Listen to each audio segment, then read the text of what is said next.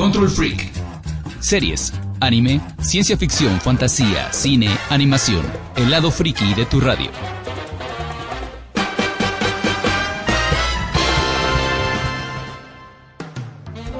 Saludos y muy buenos días, muy buenas tardes o muy buenas noches, gente. Estamos en un programa más de Control Freak. Ya en el capítulo 13, el segundo del año. Y seguimos avanzando. Hay muchos temas de los que tenemos que hablar. Y muchos temas que tratar. Se, acerca, ya estamos en plena temporada de premios. Sí. Así que también hay mucho que decir por ahí. En el próximo. Pero vamos a empezar con la introducción. Recuerden que nos están escuchando en el 97.7 de FM más radio. Y al mismo tiempo, esto para Acapulco y al mismo tiempo por el 92.1 para Cihuatanejo y el 870 DM para Chilpancingo o también con la aplicación de Radio y Televisión de Guerrero nos pueden escuchar por internet o en la página de rtvgro.net. Ahí hay radio en vivo y ahí nos pueden escuchar. Empezamos como siempre saludando y presentando al creo que va a estar con nosotros el día de hoy. Michal Bello, buenas noches Acapulco, buenos días Angel Grove, donde ciudad asediada por los monstruos gigantes y los chicos de colores que los defienden. Y que no sangran, nomás brillan. Sí. que no Dairen Gómez, buenas noches Acapulco. Y Luis Zaragoza, buenas noches Acapulco, buenos días Wakanda. Salve, rey de que ya viene Parca. ah, ya falta Ya, falta, estamos a nada, casi. A dos semanas. Y yo soy Abdel Morales. Quédense en sintonía y vamos a empezar con otro programa de Control Freak. Eh,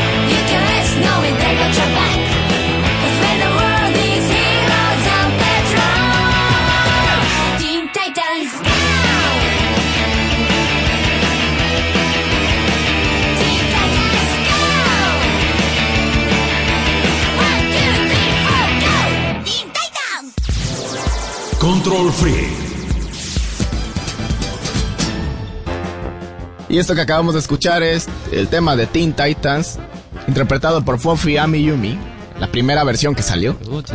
El opening de la caricatura. Hi, hi, Puffy, Ami. Así es. Y tomando en cuenta esta canción, ya viene la película de los jóvenes titanes en acción. Sí, La ya de está. los chivis. Ahí Teen en, Titans Go. ya podemos ver este el pequeño tráiler presentado por Está muy bueno. Por los- Sí, está Sí. muy bueno, la Sí. verdad. Saben de su, que tienen sus fans y sus haters, pero aún así van a tener película como todo superhéroe. Hay que darle a la gente lo que quiere. Sí. Exacto, y con esto empezamos las noticias. Noticias, curiosidades y notas relevantes del mundo freak. Noticias, noticias.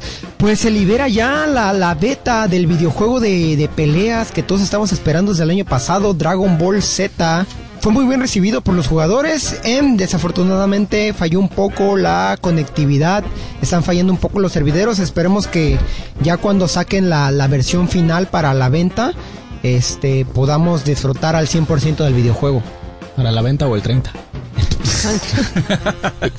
Chiste local. En otras noticias también de videojuegos, también se liberó un tráiler de un videojuego de peleas protagonizado ahora por las chicas de The King of Fighters. Bueno, que tiene esto de bonito de especial que además de los trajes que vamos a ver eh, los clásicos trajes que ya tienen los personajes, este ahora puedes customizar a tu peleador para que se vea más mona. Puedes poner sombrero. Es la Sí. misma mona, pero con el mismo, Pero con otro sombrero. otro sombrero. No, no, no. Aquí le cambias todo. Y cuando digo todo, le cambias todo.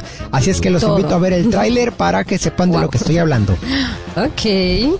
Bueno, en otras noticias, Geoff Jones tiene intenciones de llevar a la pantalla la adap- adaptación de Hitman, el cómic, ya sea en una serie propia para CW o bien que haga alguna aparición dentro de lo que es el Arrowverse.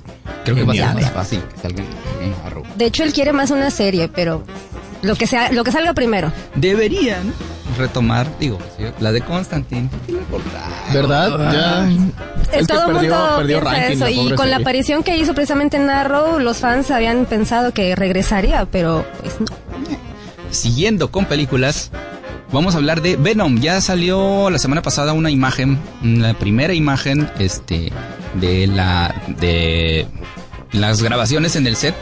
Ya vimos a, Tom Hardy. a Tom Hardy como, como reportero. Ya vimos a Tom Hardy como reportero. Y este, y también hay una nota relacionada porque, este, se acaba de, de comentar en un show en Estados Unidos que este uno de los productores que cercanos a, a la película dijo que va a salir Spider-Man y Tom Sí, Holland. el de Tom Tom Holland. Holland, wow. Sí, sí. Tom Holland. Venom. Aunque Disney ya había dicho que no, que de Pero sí no, va a salir. pero sí, le Porque creo. les conviene a los dos. Y además porque Sony aún tiene, ¿cómo te diré? Los derechos. Aún tiene parte de, de, la distribución de Spider-Man. Spider-Man. Y les conviene todo lo Pero es exactamente, y es dinero a final de cuentas que Pero sería genial ver una pelea entre ellos. Sí. Ok, este, siguiendo con al- algo de videojuegos, en Marvel Future Fight van a lanzar una primer superheroína que es una idol de K-pop, Luna Snow, personaje que de momento solamente ha sido creada para el juego y que es una joven surcoreana, surcoreana que ha obtenido poderes muy al estilo de Dazzler, Ok. pero ella va, pues, creo que va a poder manipular el frío. Que es, este, siguiendo el origen de Dazzler, tuvo el mismo fin. Este, Dazzler fue creada por lo mismo, este, para que fuera un, una K-pop, K-pop real. Bueno, una K-pop real, una este, Una estrella de pop- estrella de pop real. de Marvel. con un, con un este disco que tú pudieras escuchar. Sí, de hecho algo así van a manejar con Luna Snow. Genial. que sí es este interpretada por Ahí es interpretada por una de las niñas de, de un grupo de K-pop que está que lanzó el año pasado que se llama Busters. Órale. Van a aplicar la de Miku, pero en acción real. Exactamente algo. Y hablando de Miku, vamos a tener concierto de Miku Sí. para el Summer en el World Trade Center. Uh, qué Pepsi novedad. Center. Para los para Bueno, los es que ya es como Pero la segunda o tercera vez. Que tercera viene, vez que la sí, vi. es la tercera vez que viene, pero bueno, el Para concierto quien- el 19 de julio. que su corazón está en ver un concierto de un holograma. Sí, quizás a nosotros nos parezca un poco este absurda la idea, pero tiene sus fans. Tiene De hecho, sí, la primera vez que vi que va. esa holograma en videos me emocionó. Sí, no, además de que sí es una muy buena experiencia porque aceptémoslo no, nos, nunca hemos ido a un, a un evento de ese tipo y es algo nuevo que pues vale la pena verse. Ok, y va a haber concierto, esperen este, la venta de boletos. Ah, Este, como en este programa todo es planeado y todo tiene Sí, una- claro, un, sí, control sí. tipo Sí, conspiración. La, el- la semana pasada estábamos hablando de Sherlock y ahora nos enteramos que va a haber una nueva película de Sherlock, pero es Enola Sherlock, la hermana menor de Sherlock Sí, Holmes. va a ser. Y adivinen quién la Y va a adivinen quién la va a interpretar. interpretar. Adivinen. Alguien que no tiene cabello. Bueno. No Ya le creció. Brown, Oh, la wow. estrella de Stranger Things. Y aparte va a ser. Es la nueva Hit Gear ahora, ¿verdad? Sí. Y aparte va a ser este productora. Así que se convierte en una de las productoras más jóvenes. 14 años Sí, y ya produciendo bien. películas. Se pretende, hay una serie de libros de, ¿Qué estamos de- haciendo de aquí? los ¿Qué, misterios qué de, hago con mi vida? de ¿Qué estoy Enola haciendo con mi Holmes. vida? Y se pretende hacer una serie de películas, aprovechando que ya acabó Harry Potter y todo lo demás. Sí. Sas. Interesante. Y con esto terminamos las noticias. ¿Tenemos algo más que comentar? Y nos vamos a canción. Precisamente con la canción de Dream On de Busters.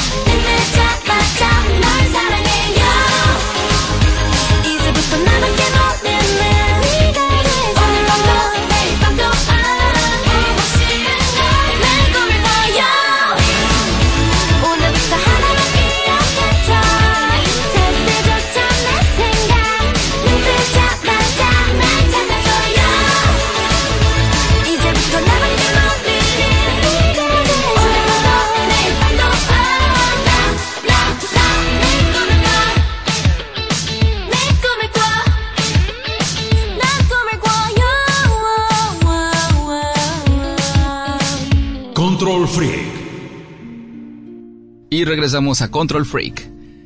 Y como todo el mundo está hablando de eso también, tenemos en este, este fin de semana pasado, se estrenó The Shape of Water.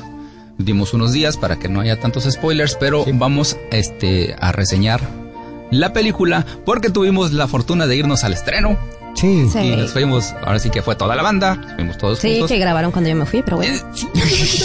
Te fuiste temprano. Sí, está bien. Bueno, es que Pero sí, fuimos al estreno. Fuimos al estreno y ya la checamos y en general salimos satisfechos. Así que Sí. empezamos hablando de Shape of Water.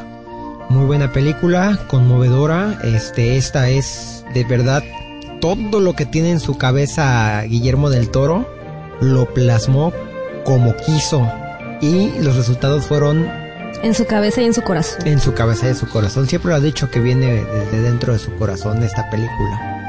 Estaba viendo hace rato una entrevista que dijo, para esta me dieron 20 millones, lo cual es muy poco, porque 20 millones viene siendo casi eh, lo que le pagas a un actor famoso, Sí. nada más. Entonces él dice, este, eh, fue lo que lo, lo mínimo que me pudieron dar, pero si me hubieran eh, dado 6 millones, la hago con 6 millones. Sí se ve la manufactura que está un poco, este, limitada, pero eso no le, no le quita No le resta demerita. calidad a la porque película. no se trata de efectos especiales, no se trata de persecuciones, de explosiones.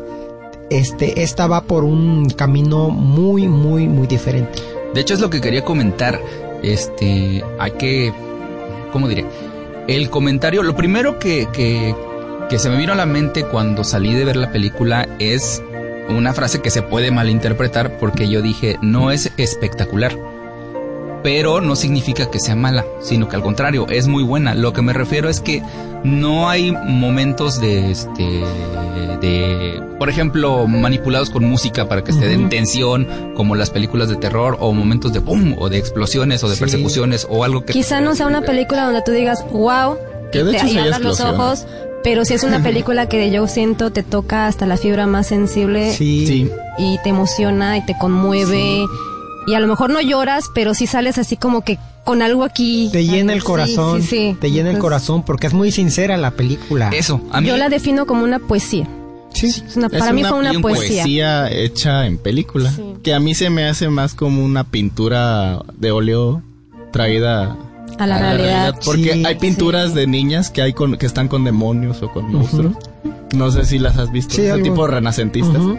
Y así se me hace este estilo de película. Sí, tiene toda esa influencia del toro. y de lo que mencionas acerca de que es muy este muy verdadera muy real o muy yo diría muy muy transparente Muy muy, clara transparente, sí. porque comentábamos acerca de que a lo mejor hay elementos que podrían, que últimamente se han utilizado mucho, como por ejemplo, este, de, de tipo social, de hablar de racismo y hablar de, Sí. de este, de diferencias eh, de clases culturales o étnicas o, de género. De todo combinado. Y eso está ahí, pero notas, o en mi caso yo noté que es por el contexto, está Sí. ahí porque en la época estaba, no se utilizó como, como bandera. Al menos yo es lo que le veo No, a sí, esta película y en esta intención de Guillermo. Lo importante es el, el cuento. El cuento, la narración, la Sí. historia que te quiere presentar. Es como el cuento de hadas que se presentó en una época eh, de algún conflicto político Sí. y social. Es lo mismo que pasó con el laberinto del fauno, que transcurre es. en la guerra civil española, porque tenía que ser contado. No hubiera funcionado si hubiera sido en otra época o, en- de, o, de, ot- o contada de otra manera. O se hubiera visto diferente. Sí, se hubiera visto diferente. Pero sí es una película muy mm, recomendable. Obviamente hay que ir completamente abierto a la fantasía. Sí. Entrar en el, en el juego de que voy a que me cuenten un cuento. Vamos a ver qué tal está De el hecho, él cuento. mismo se siente orgulloso de que una película Sí. de fantasía esté logrando esa recaudación. Sí, Sí, es y que- esa, esa honorabilidad en la academia. sí. Sí, pero también como el mismo, como el mismo Guillermo del Toro decía, este, hay veces que haces tu trabajo y lo echas a rodar y ves si funciona o no funciona, dependiendo de varias, este, situaciones que se dan alrededor, como por ejemplo pasó y precisamente con él en la anterior, en este Crimson Peak, que no, no jaló tanto, pero pues finalmente fue lo que quiso hacer. Y aquí se nota más que se desprendió ya teniendo el, el- encima el, el proyecto de este Pacific Rim. de Pacific Rim y lo dejó a un lado por, los- por retomar esta historia que... que es completamente Porque lleva suya. muchísimos años tratando sí. de llevar a cabo Igual esta historia. Es- Abandonó Hellboy 3. Sí. Es, en, en eso me estaba enfocando en la presión de los fans para queremos Hellboy y sí pues queremos Hellboy pero Sí. pues los productores tienen que hablar Ujú.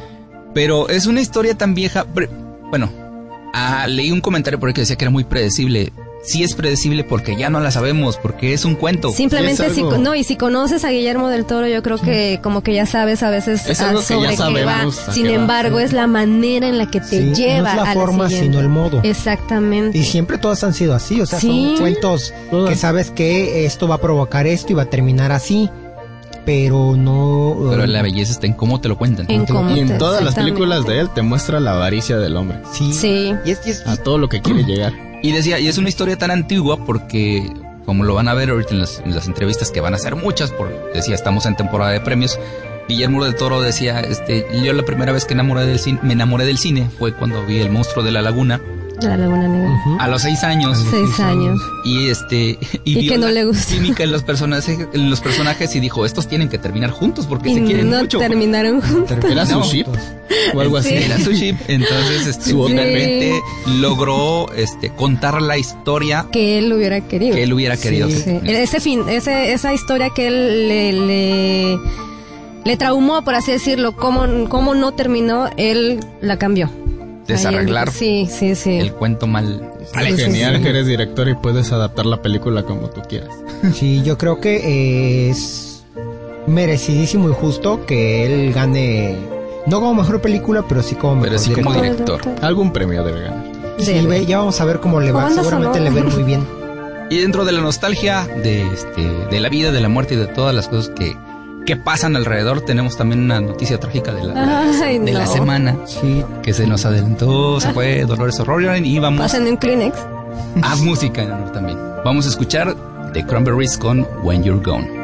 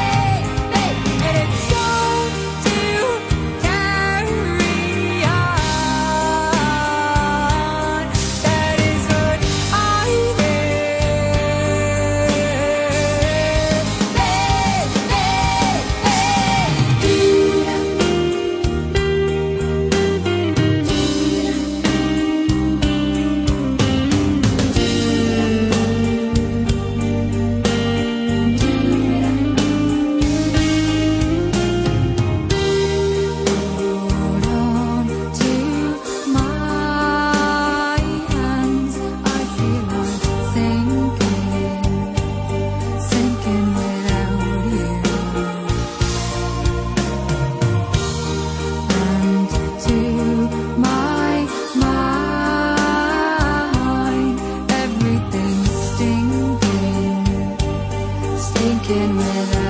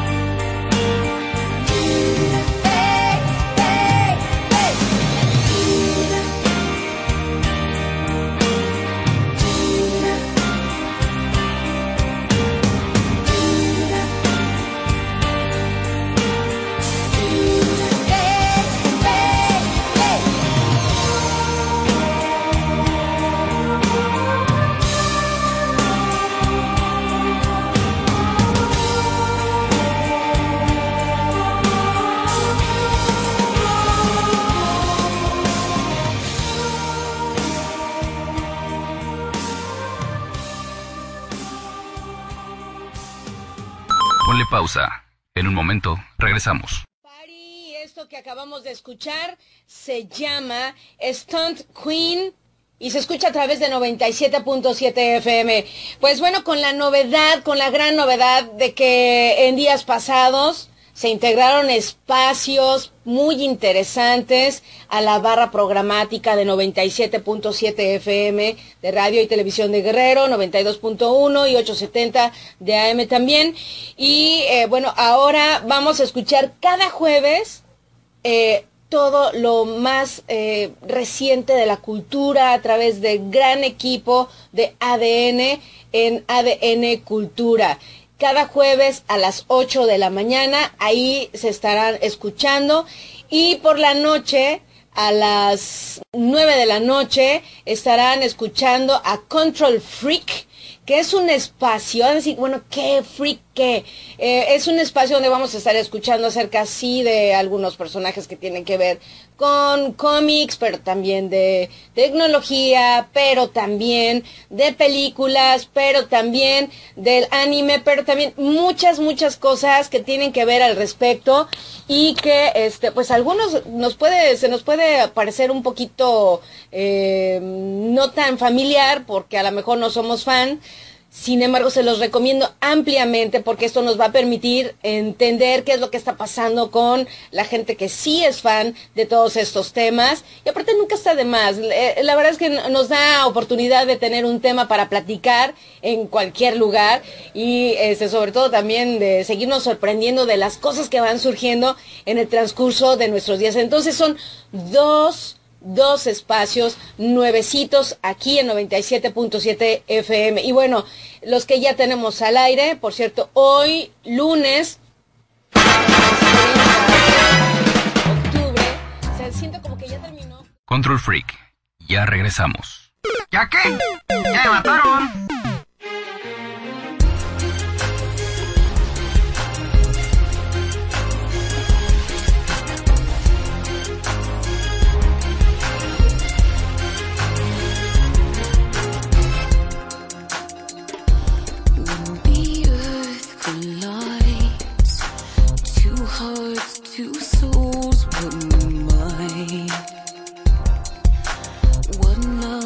of you.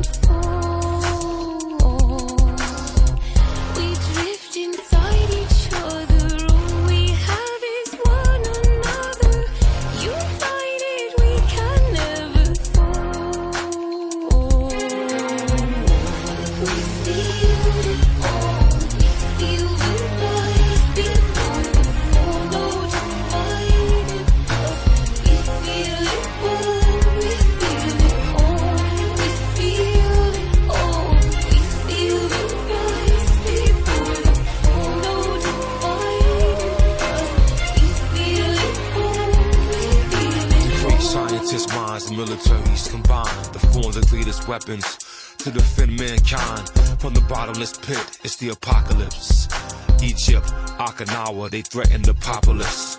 Nations of man must stand this terror. Two hearts drift apart, they come together.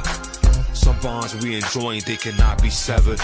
Whether creed or color, we all need each other. And look beyond these borders to see each other. The fate of the world is upon our shoulders. A soldier tell his father goodbye. You see the proudness, a gleam of hope appears in his eye. No one knows for whom the bell tolls. A strong, mighty body, hundred tons of steel. Kaiju, facing an enemy that stands before us. We feel it all, they trying to destroy us.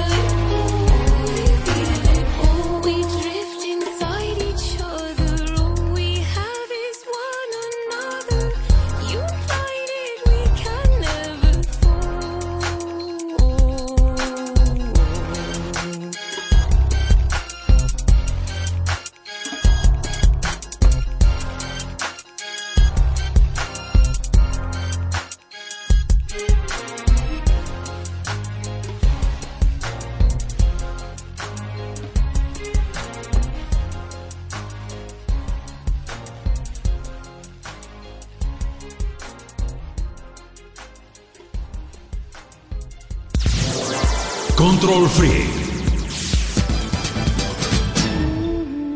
Y continuamos con Control Freak. Estamos hablando de cine, estamos hablando de la temporada de premios y la primera sorpresa de la temporada de premios para los mexicanos fue que Guillermo del Toro ganó el Golden Globe como mejor como director. mejor director y además tuvo varias nominaciones. Se acaba de llevar también el SAG, Sí. él es el sindicato de actores Sí. de. Y vamos a hablar, aprovechando todo el hype también, acerca de la trayectoria y las películas de Guillermo del Toro. Ujú. Me encantó cuando gana el premio de que está dando su, su discurso de que del premio del Golden Globe. Que le pone la musiquita para que ya se baje y le dice, espérate, no. Sí. Pasé 25 años esperando este Esperando momento. y no. Te amor. calmas, sí, Sí. sí. Y se lo respetaron. Sí, se lo respetaron. Y tiene razón, tiene razón. Y además es una persona que, que como comentábamos hace un rato, es muy transparente. o Sí, sea, es muy transparente. se le, se le nota cuando está enojado, se le nota cuando está de buenas Sí. y generalmente está de, está de buenas. Sí, y no te, no es una persona, este, como no tiene compromisos con nadie, hablando de, de, de secretos de películas o secretos de, de, de tramas, qué sé yo. Le preguntas algo y él te dice, sí, yo te explico, y te lo explica, Sí. no te dice, no, es que, este, que ya lo vi. Es muy no transparente. podemos, no podemos hablar de eso. Lo que me sorprende es que sabe hablar bien inglés. Sí. Y ya lo escuché hablar Es en español y sí tiene sus... Es que lleva muchos es que esto, años. pues. No, sí, tiene lo mexicano. No, sí, es que de hecho, incluso también en la entrevista de- después de los Golden Globe eh, que ganó, este, le preguntaron, le hicieron una pregunta de cómo mezclaba él eh, el ser una persona bonachona, alegre, con el tipo de películas que estaba haciendo, que eran muy lúgubres, oscuras, monstruos. Le hicieron esa pregunta de cómo compaginaba eso él con su vida y con su manera de dirigir, y su re- respuesta fue genial. Sí. Soy mexicano. sí, Es que sí, soy soy mexicano. mexican. O sea, Y, y de, de entrada se oye pretencioso que te diga, ay, es que soy mexicano. soy mexicano, Sí. ¿no? Pero, Pero- tiene razón. No, y además da todo el contexto después, explica. Sí. O sea, Sí, no, no es explica que, por qué. no es que soy chido nada más porque sí, sino que explica que en México siempre estamos jugando con esas dos partes, Sí. del, del culto a la muerte, de saber que es inevitable, de saber que está ahí. Y Incluso pues le mejor- celebramos. y mejor como Exactamente, digo, Entonces, tratamos en casi Sí. todas, todas las cosas de la vida. Sí te puedes encontrar a la vuelta de la esquina, este, cosas muy feas, y a la vuelta de la otra esquina, cosas muy chidas. Entonces, eso es este a lo que se refería cuando dijo, pues soy mexicano y nosotros estamos con acostumbrados a esa vivir con otredad, las dos como cosas le en, llama. en cada mano. Y además, este, su, ¿cómo decir? Su, su beta siempre ha sido lo oscuro. Este, también comentaba acerca de, le preguntaban por qué hacía ese tipo de cosas. Dice, pues es porque hago lo que me nace. Dice, dice él, es como si le preguntaras a una planta de aguacate que por qué da aguacate. Dice, pues no sé, yo nada más los hago y es lo que sale. No, y es que mucho le, o sea, mucho le preguntan el por qué monstruos, por qué, por qué ese tipo de películas. Pues él lo ha dicho muchas veces y dijera él no se va a cansar de decirlo. Él hizo un pacto con los monstruos desde que tenía 12 años. Entonces él, él ¿Cuántos? vivió, convivió, son sus mejores amigos. De chiquito incluso él dice que veía cosas moverse en su casa, él que las su veía. abuela creo que lo exorcizó de pequeño. Entonces, o Sí, sea, es que son cosas muy que se le hacen muy curiosas a la gente de otro país. sí. Sí, Curarte de empacho. Curarte. ese, ese tipo de Bueno, cosas. pero curarte de empacho y esto y lo otro, pero ya exorcizarte. Sí. No, O sea, las limpias aquí son de lo de que le estaban aventando agua bendita y él se seguía de que- riendo. de que no tiene también él elige todo o sea Sí. desde los los eh, los artistas en cuanto a creación de personajes y todo eso hasta sus De actores hecho, tiene Sí. sus propios bocetos. sí él hace y ya todo Él eso. lleva un trabajan bajo cuadernito. esa idea. Él lleva un cuadernito Sí. siempre donde va anotando todo y va dibujando, hace sus bocetos. Ay, no. una anécdota es genial eso. que cuenta cuando fue- vino a dar una conferencia al Festival de Morelia cuando presentó la forma del agua en octubre de hablando de, del, del hombre pálido que sale en el laberinto del fauno el famosísimo monstruo que tiene los ojos en las manos el hombre pálido iba a ser un viejito, o sea, un, un hombre viejo de barba, de cabello blanco, monstruoso así. Este, y dice que él mientras veía un documental de, de tiburones, vio la parte de abajo de una mantarraya. Dijo, así quiero Eso que sea. Entonces va y ya tenían todo hecho. Y le llama al jefe de, de artistas. Dije, oye, quiero que lo hagan así. Y dice que el jefe le dice, ¿cómo crees? Es una falta de respeto para los trabajadores. No, pues que yo quiero que sea así. Y así se hizo. Y funcionó Y perfectamente. funcionó, funcionó, perfectamente, sí. La mantarraya por lo blanco, ¿no? No, Sí, por la lo- forma de la boca y los Ah, por ojos. las- Así que es Sí. una... Cierto. Hay que recordar que en sus inicios, bueno, él es de Guadalajara y este empieza con guionismo, empieza con este con de- también a trabajar en el set de escenografía, Sí. este, que de hecho es lo que dice también hay que hacer de todo. Hay, Sí. hay una entrevista donde Con le, maquillaje también. donde le preguntan, ah, con maquillaje, Con maquillaje. con maquillaje y caracterización, le preguntan Él empezó ahí. un consejo para trabajar con actores. O sea, ¿Cómo haces para manejar a los actores? eh? Pues conviértete en actor, toma sí. clases, ponte del Sí. otro lado y así vas a entender cómo hablarle a los actores. Sí. Dice él, dice Guillermo del Toro, yo sé suficiente, o sea, dibujo feo, pero nomás para que me entiendan. Sí. Y se lo paso a los artistas, Sí. de verdad. Entonces, así es como se, se, se complementa para trabajar. Sí, y, es lo que él dice. eh, porque él escoge a los actores. Yo hago los personajes para esos actores. Yo le escribo los personajes a esos actores. Entonces él los ve Les y crea los dice, personajes. Sí. Él va a ser así, así. Pues ya. Visualiza. ya tiene a Duke Jones siempre. Sí. Y, siem- y hacen buen Y equipo los bien. Y dos. a Ron Perlman. Y a Sí, Ron Ron Perlman. Perlman. Sí, digo, hablando de estos personajes que este los hemos visto ya en otras películas, quizás no sean tan tan este famosos, pero los ubicamos. Sí, También él bastante los bien. ha de haber visto y dijo, quiero a estas personas en mi, en mi película. Y bueno, les deseamos también toda la suerte. Y Nosotros sí, sí, esperamos que se haga la tripleta. sí, Imagínate la tripleta sí, de sí. mexicanos. Qué chido. Sí. Mejor director. sí, los de verdad, no. No vayan, a, 2007 Y no, no y no se ve solo eso, por completar la No. colección, sino porque realmente sí se lo Es que merece. se lo merece. no vayan a la merece. Diana a festejar, ¿eh? no, por favor. No, no, no. Mejor vayan al otro día a ver, A ver, la la- película. exactamente. Ahí sí. Pues toda la suerte del mundo a Guillermo del Toro. Y nos vamos ahora con algo de la película Hellboy 2, una canción que se llama I Can't Smile Without. You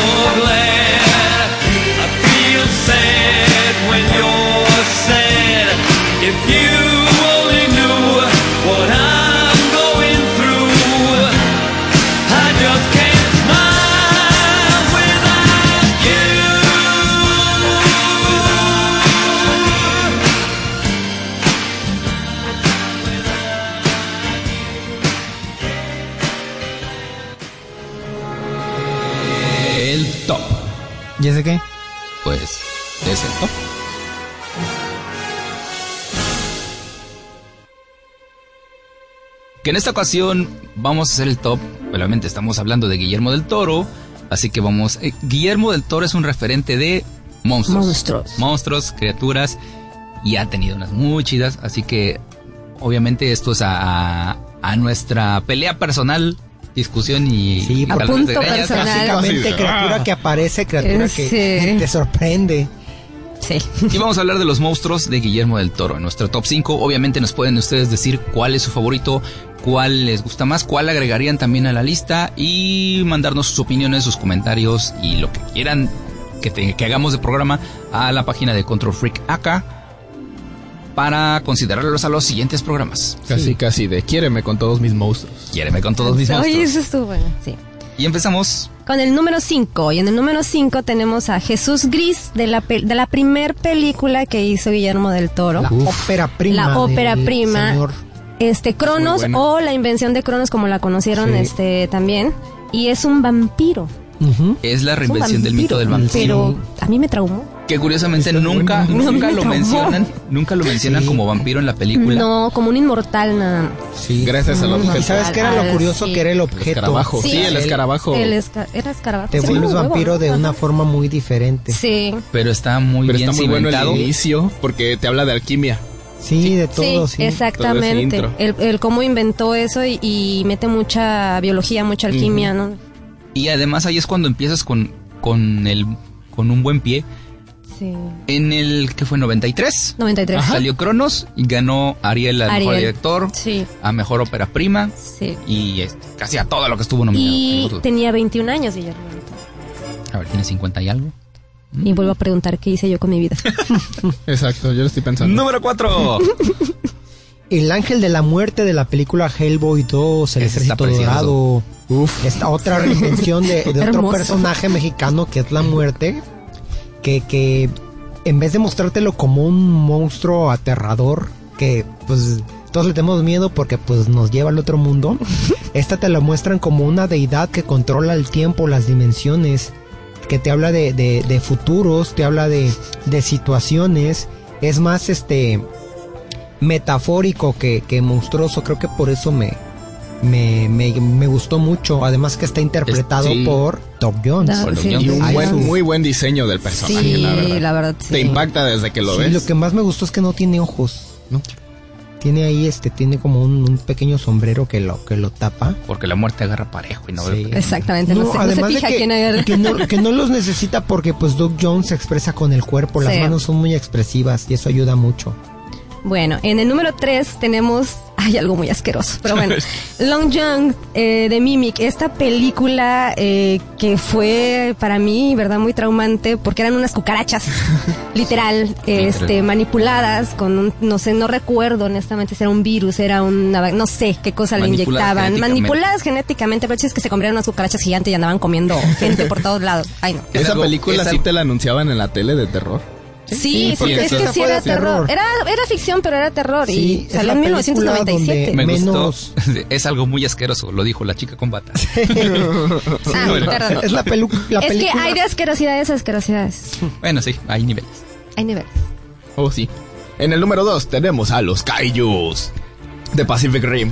Ay, que fue Ah, impresionante sí. volver a ver monstruos gigantes. Sí, no se había visto, ¿eh? Y bien tiempo. hechos, bien Fue, hechos. fue genial. Y todas las referencias al este A Godzilla, a Mazinger. Sí, a los Ah, monstruos gigantes japoneses. Y también a los este a los héroes, también a, la- a todo el anime mecha. Sí. Sí, todos, veías escenas de Evangelion ahí. Sí, sí, sí. Sí. Un dato curioso, este para los kaijus, Guillermo del Toro pidió que pudieran ser botargueables. O sea, que, que una figura humana pudiera caber dentro del diseño de los kaijus para recordar cómo se hacían en las épocas de los 50 de Godzilla. Ujú. Sí, Sí, y hay les pone brazos, les pone pies, como tamaño, como persona, pues. Y Menciones honoríficas. menciones Antes de honoríficas. ir con el primero, menciones honoríficas. Tenemos, obviamente, todos recuerdan el fauno, del laberinto Claro del sí. fauno. Sí. Pero está en mención honorífica porque es un, digamos, monstruo, persona- eh, un personaje mítico ya creado. Fue una reinterpretación. Igualmente, Igual los Kaijus, igual la muerte. igualmente, este, está el Reaper de Blade 2. que este es el prototipo de, de vampiro de, de Del Toro. Ahora que también vean la serie de mm, The Strain, está muy buena. Igual Reaper es del cómic, ¿no? De Blade. De no, No, lo hicieron para, no, la película, para la lo diseñó él e incluso me este hay una anécdota que dice Guillermo del Toro, yo fui a ver a Wesley Snipes y le dije, "Tú encárgate de Blade porque tú eres Blade." Sí. Y además porque yo soy del bando de los monstruos, así que yo me encargo del villano, hago la película Yo de eso. Y tú eres el héroe, así que cada quien hace su Genial. parte. Genial. Y en el número uno, El número uno es nada más ni nada menos que la criatura que nos dio pesadillas porque come niños y come hadas. y come hadas y, Y come todo lo que uvas. se le. Sí, el hombre pálido de El laberinto del fauno, aquella criatura de la que ya hablamos hace ratito, que es esta persona que, que se supone que él la creó, que era una persona muy muy gorda, que de repente bajó de peso y todo su cuerpo se volvió este aguado, eran, le, le colgaba la piel, este sí, y, Conozco gente así. y antes de presentarlo, puedes ver los dibujos, los frescos que hay en la pared que cuentan la historia que le llevaban a los niños que se los comiera y nada más dejaba los zapatos, veías los Es el típico zapatos. coco zapatos. mexicano. Sí, Sí. Ese es el En el- coco, es el te va a llevar el coco. es el monstruo en, en- en el armario debajo de la cama con el que todos los niños este, Hemos. hemos Tenido peleado. Tenido pesadillas. Sí, y casi casi como un sueño porque ves ese, este monstruo que poco a poco se te va acercando y no encuentras una salida. No, se te cierra la Se te salida. cierra la salida y es algo atemorizante. Ya me dio miedo otra vez. Sí. Sí, Y este fue nuestro top de monstruos de Guillermo del Toro. Y terminamos por hoy. por hoy terminamos, no sin antes agradecer a nuestro capitán que no presentamos al principio, Al que le Saludos, Juan Osorio. Juan Osorio, El que hace que que nos Hace la magia. bien. Es el hechicero aquí. Sí. Y tenemos saludos rápidos. Saludos. Hay muchos cumpleaños en enero. Sí, muchos cumpleaños. Este. No, el mío es hasta septiembre. Y el mes en febrero. Bueno, pero este Pero todos son pretextos para saludos a mi querido amigo Adolfo Kuroki, que no pude asistir a su fiesta de cumpleaños, pero le tengo su regalato. Lo vamos a invitar algún día también. porque Sí, que venga sí. aquí a platicar. Saludos a Alejandra Barragán. Saludos a los que nos están viendo en el live. Sí. Saludos a Tena. Saludos a María Ruiz, a Ilse Esquivel, a Carito Rodríguez, la banda Friki y la Diamante. Saludos. Y a Roberto Roy. Gracias Roberto por Roy, que nos escucharnos. escucha también. Y nos vemos para la próxima. Ya saben, nos pueden mandar sus sugerencias, sus opiniones o sus comentarios a la página de Control Freak acá. Y nos seguimos escuchando por el 97.7 la próxima semana, en el día jueves a las 9 de la noche. Por hoy, nos vamos, así que nosotros fuimos. Michel Bello. Dairen Gómez. Luis Zaragoza. Y yo soy Abdel Morales. Nos vemos hasta la próxima semana. Adiós.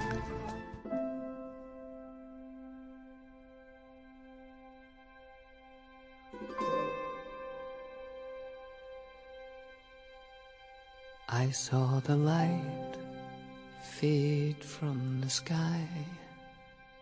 On the wind I heard a sigh. As the snowflakes cover my fallen brothers, I will say this last goodbye. Night is now falling, so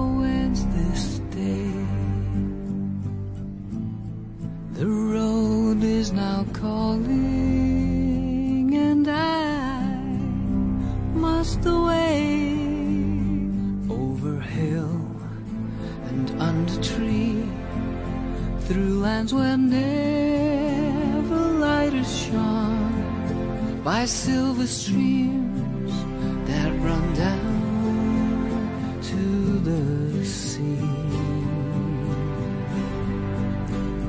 Under cloud, beneath the stars, over snow on winter's morn, I turn at last to paths that lead home. And oh, where the road then takes me, I cannot tell.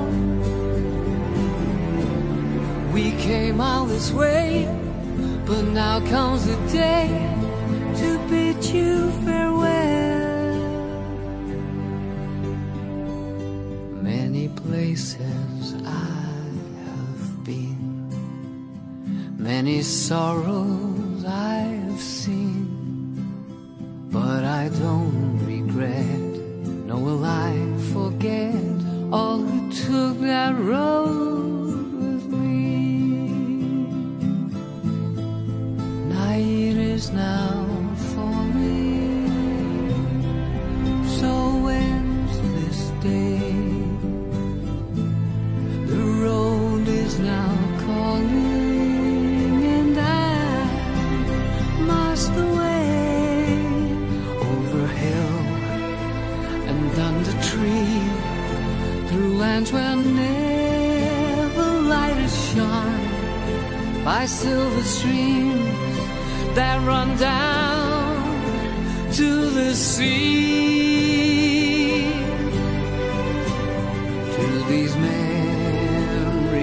will hold.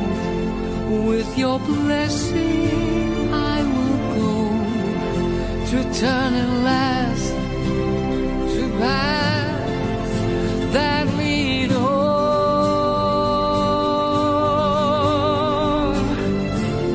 And oh, where the road then takes me, I cannot tell. We came all this way, comes the day